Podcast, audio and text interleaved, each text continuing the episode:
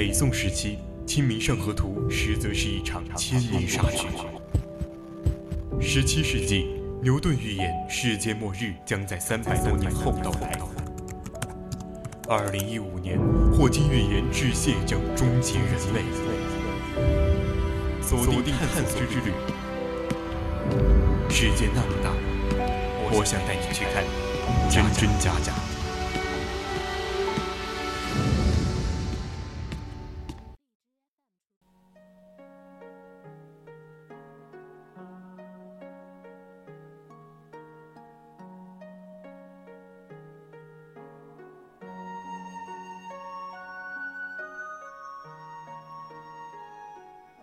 青春调频与您共享，亲爱的听众朋友们，大家好，我是主播任一航，欢迎您继续收听 VOC 广播电台为您直播的百科探秘之探索之旅。今天的探索之旅将带你探秘秦岭。在此之前，千万不要忘了加入我们的 QQ 听友私群二七五幺三幺二九八，或者呢到荔枝 APP 上与我们互动。中国是一个多山的国家，秦岭是一座山，然而它不是一般的山。好比是人世间的陵墓很多，黄帝陵是一座陵墓，但不是一般的陵墓。地球上的柏树很多，皇帝手植的柏树是柏树，但是它不是一般的柏树。躬身黄帝陵，仰望轩辕白，崇敬之情，顶礼之意油然而生。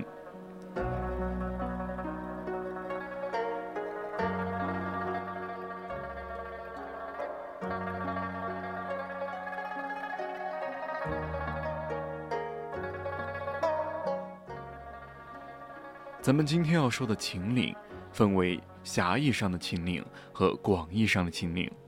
狭义上的秦岭仅限于陕西省南部，渭河与汉江之间的山地，东以灞河与丹江河谷为界，西止于嘉陵江。广义上的秦岭是横贯中国中部的东西走向的山脉，西起甘肃省临潭县北部的白石山。向东经天水南部的麦积山进入陕西，在陕西与河南交界处分为三支：北支为崤山，中支为熊耳山，南支为伏牛山，长约一千六百多千米，为黄河支流渭河与长江支流嘉陵江汉水的分水岭。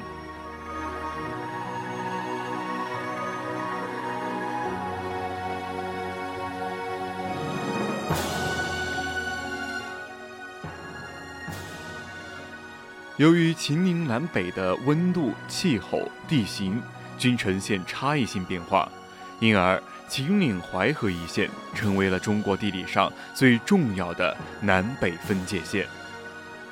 秦岭被尊为华夏文明的龙脉，主峰太白山海拔三千七百七十一点二米，位于陕西省宝鸡市境内。秦岭为陕西省内关中平原与陕南地区的界山。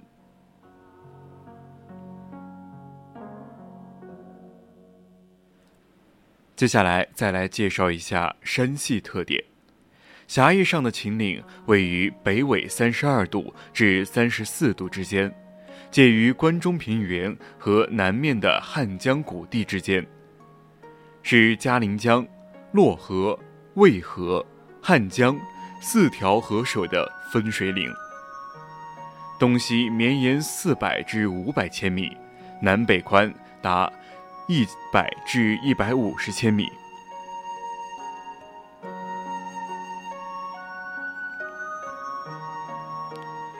广义的秦岭，西起昆仑，中经陇南、陕南，东至鄂豫皖，至大别山。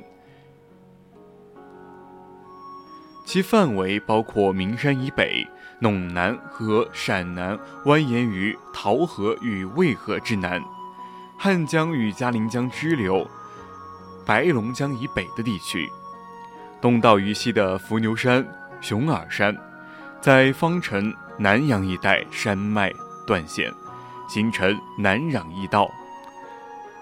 在渝鄂交界处为桐白山，在与鄂皖交界处为大别山，走向变为西北至东南，从皖南霍山、嘉山一带为丘陵，走向为东北至西北。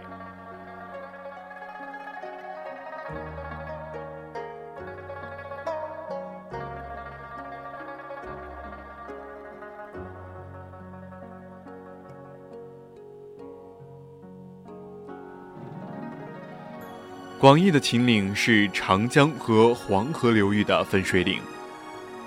秦岭以南属亚热带气候，自然条件为南方型；以北属温暖带气候，自然条件为北方型。秦岭南北的农业特点也有显著的差异，因此长期以来，人们把秦岭看作是中国南方和北方的地理分界线。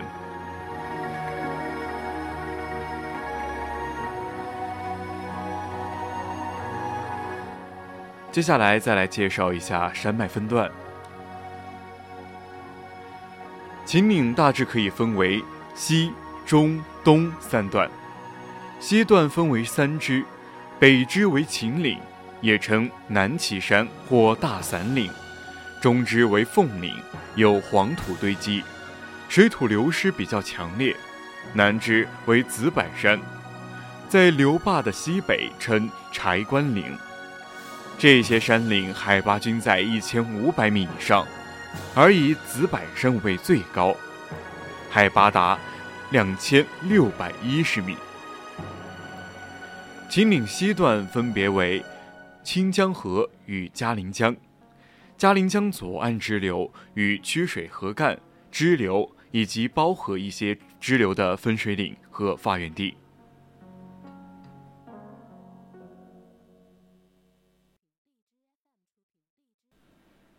陕西秦岭的中段称终南山，主要山岭有四方台、首阳台、终南山和东光秃山等，海拔均在两千五百米至三千米，是丰河、涝河、产河、子午河、浔河、金钱河等的发源地，由秦岭。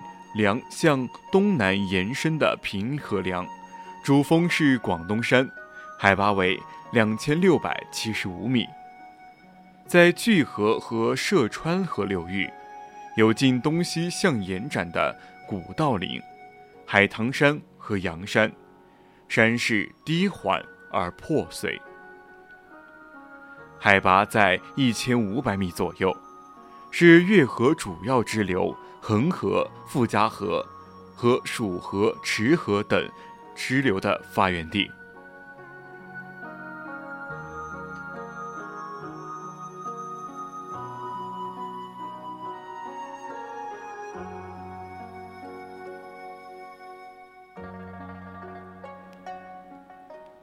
骊山是陕西秦岭中段北麓外延的绝快山，主峰是。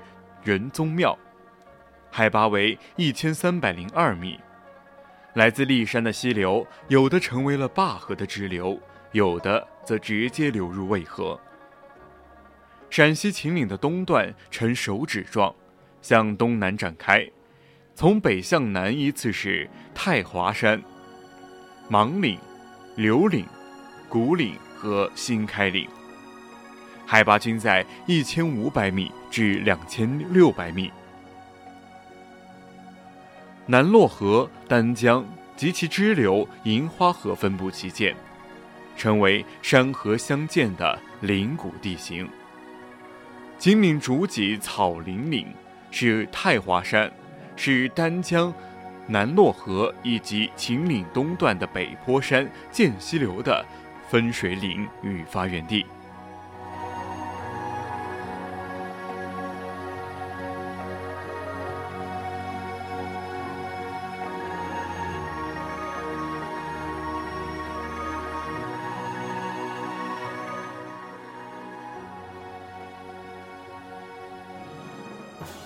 第四个要介绍的呢，就是主要的山峰。首先来说说终南山，这是天下第一福地。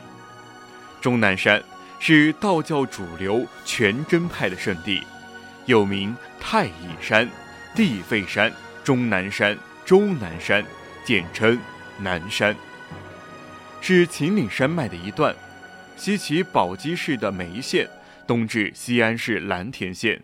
有“仙都洞天之冠”和“天下第一福地”的美称，《诗经·秦风》有“终南河西有有条有梅”的诗句。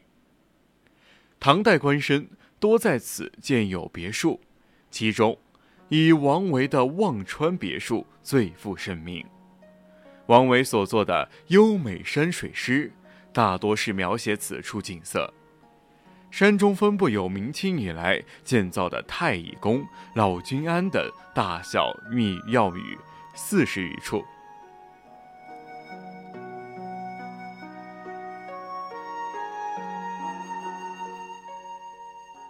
再来说说华山，华山古称西岳，为中国著名的五岳之一。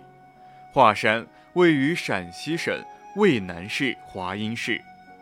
在西安市以东一千二百米处，南接秦岭，北坎黄渭，扼守着大西北进出的中原的门户。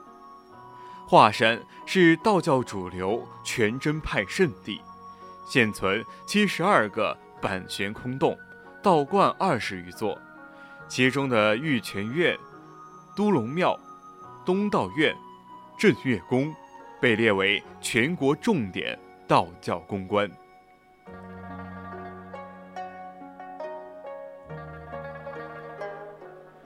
最后来介绍一下太白山，太白积雪。太白山跨太白县、眉县、周至县和这三县，主峰拔仙台在太白县境内东部。海拔三千七百七十一点二米，直距太白县城四十三点二五米。太白山山顶气候严寒，冰冻时间很长，常年有积雪。天气晴朗时，白雪皑皑，因此以太白而名。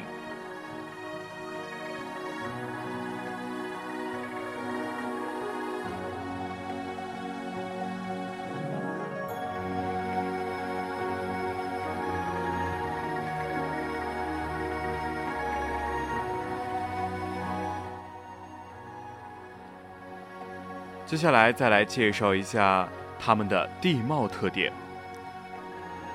秦岭由东向西逐渐升高，陕西境内岭级海拔约两千米，高峰都在两千至三千米，如华山主峰海拔为二千四百米，太白山主峰为三千七百一十点二米。高出汉水及渭河河谷超过三千米之多。金陵北坡山路短急，地形陡峭，又多峡谷；南坡山路缓长，坡势较缓，但是因河流多为横切背斜或向斜，故河流中上游也多峡谷。秦岭山脉入陇南境内后。其走向为西北至东南，主脉海拔均为两千米以上，葱山之间形成一些小的盆地。秦岭北临渭河平原，其间有大断裂，为北仰南倾的断块构造，因而山势陡峭，形成千崖竞秀的壁立山峰。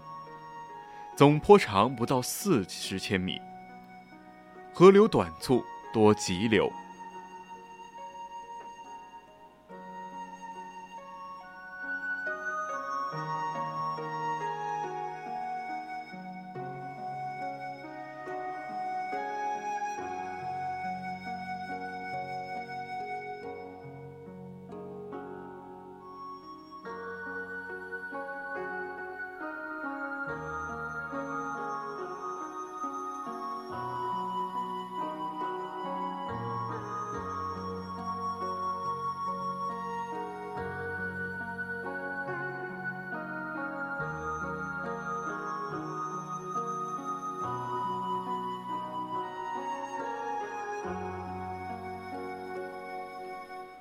这第七点呢，咱们要说的是秦岭的地质特点。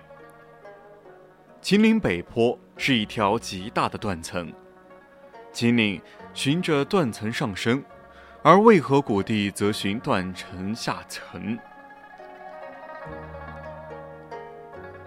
站在西安一带平原上，远望秦岭山脉，山脉自西向东排列的十分整齐，崖陡峭壁巍然凸起。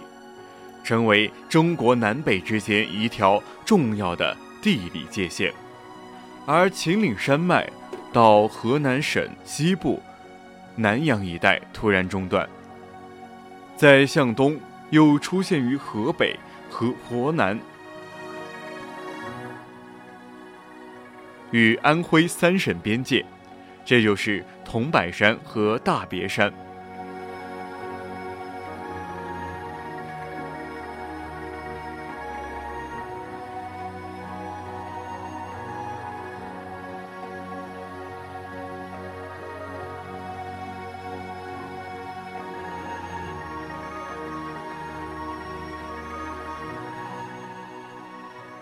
这些山地海拔仅一千至一千五百米左右，走向略呈西北至东南方向。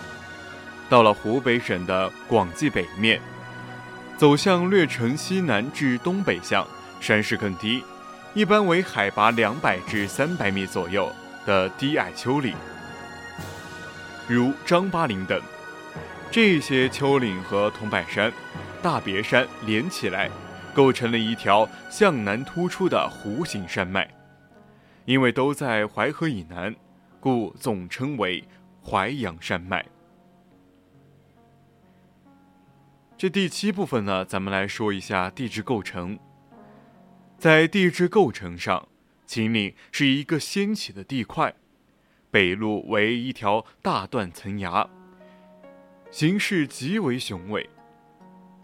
山脉主脊偏于北侧，北坡短而陡峭，河流深切，形成了许多峡谷，统称秦岭七十二隅。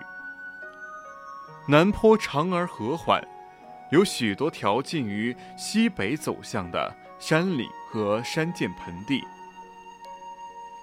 秦岭山地是古老的褶皱断层山地。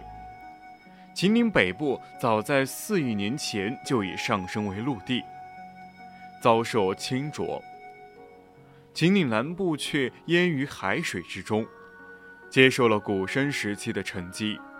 在距今三点七五亿年的加里东运动中，秦岭的南部隆起，露出海面；二点三亿年前晚古生代的海西运动时。秦岭北部也崛起上升，至三叠纪时，因距今一点九五亿年的硬支运动的影响，秦岭与海完全隔绝，雄伟的身姿基本成型。进入中生代以后，秦岭林区以播熟为主，是周围低洼地区的供给地。距今约八千万年的燕山运动。是秦岭在形成以后，断块活动为主的南北褶皱式带构架格架中。秦岭又在喜马拉雅山运动下的强烈改造下，经大幅度的断块式垂直升降运动，而最终形成了现今秦岭的格局。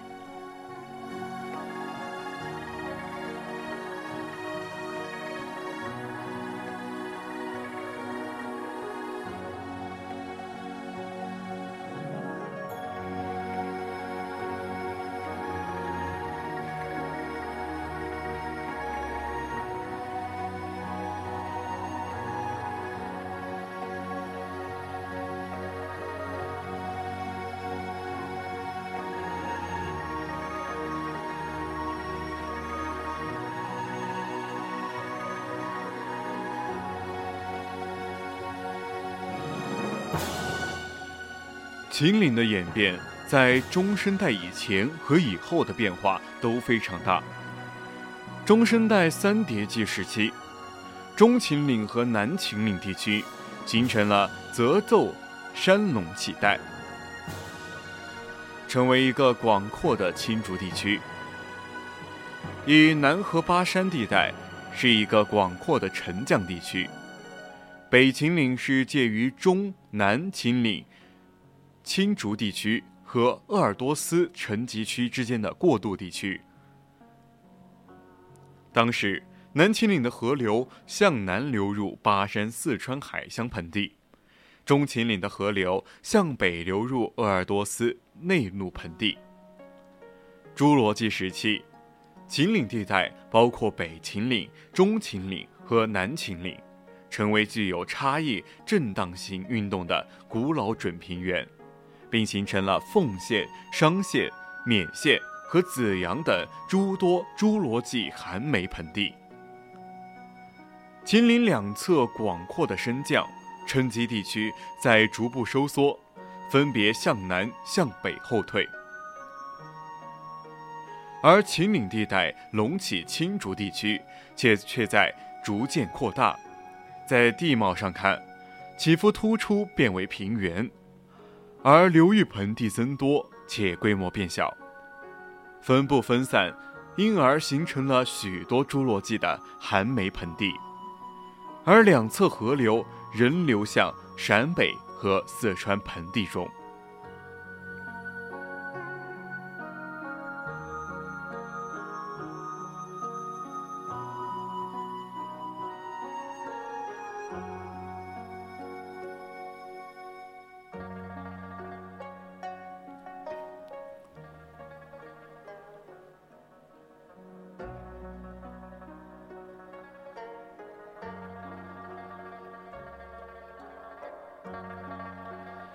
宋代诗人苏轼曾写下“不识庐山真面目，只缘身在此山中”的千古名句。庐山并不高大，一代伟大诗人竟也不识真面目，何况近天都接海偶，威仪磅礴三千里的大秦岭呢？青霭入看无，白云回望河。时拥百泉河，云破千峰开。谁将倚天剑，削出倚天峰？一日历四季，上下两重天。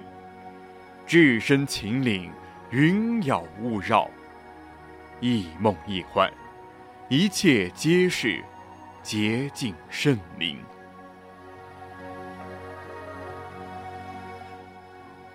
秦岭不是一般的山，而是熠熠生辉的地理标识，彪炳千秋的民族传奇。今天的探索之旅到这儿就结束了，我是主播任一航，我们下期节目再见。